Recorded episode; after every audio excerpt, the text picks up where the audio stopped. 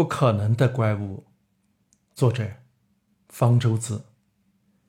偶然看到一个国内电视节目，在介绍美国几年前拍的一部科幻恐怖片《八角怪》，其剧情介绍称，在一个偏僻小镇，由于化学废料泄漏，成千上万只蜘蛛发生了突变，在一夜之间变得比人还大，而且跳跃速度和汽车一样快。他们向人发动进攻，把这个宁静的小镇变成了人间地狱。节目解说员一本正经地警告说：“这部电影启示人们要敬畏自然，保护环境，不要做违背自然规律的事，不然就会遭到大自然的报复。”不过，电影所描绘的情形恰恰是违背了自然规律的，不可能发生。大家尽可放心。这有两个方面的原因。第一个原因是违背了生物遗传与变异的规律。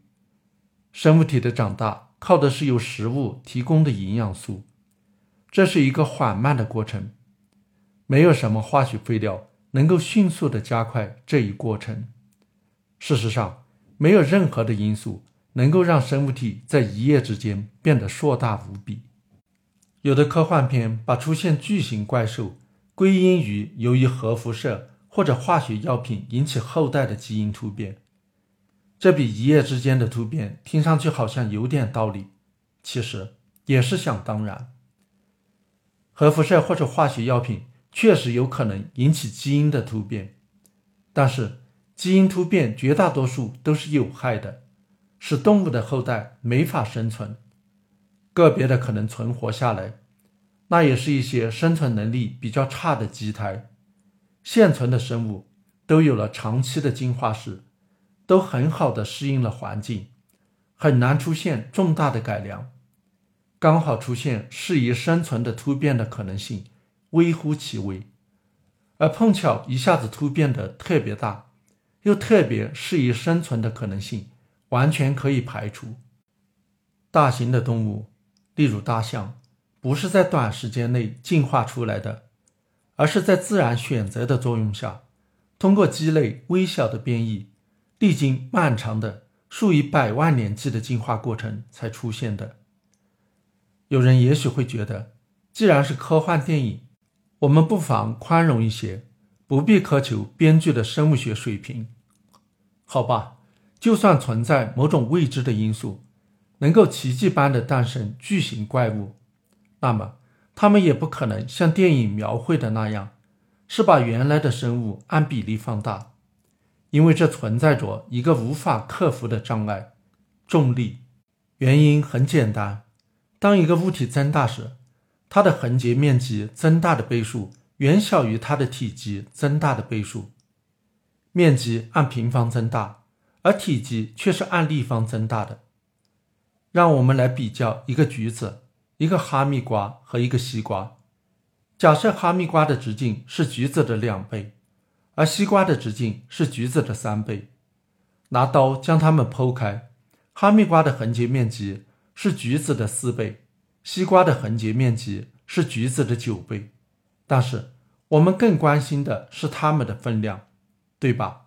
这与它们的体积有关。哈密瓜的体积是橘子的八倍。而西瓜的体积是橘子的二十七倍。生物体的重量取决于它的体积，而能否支撑住它的身体重量，则取决于它的支足的横截面积。由于体积的倍数增长要比横截面积快得多，生物体按比例放得越大，二者就越悬殊，支足就越不堪重负，到一定程度后就无法支撑了。已知最大的蜘蛛是巨型食鸟蛛，身长可达十厘米，体重可达一百二十克。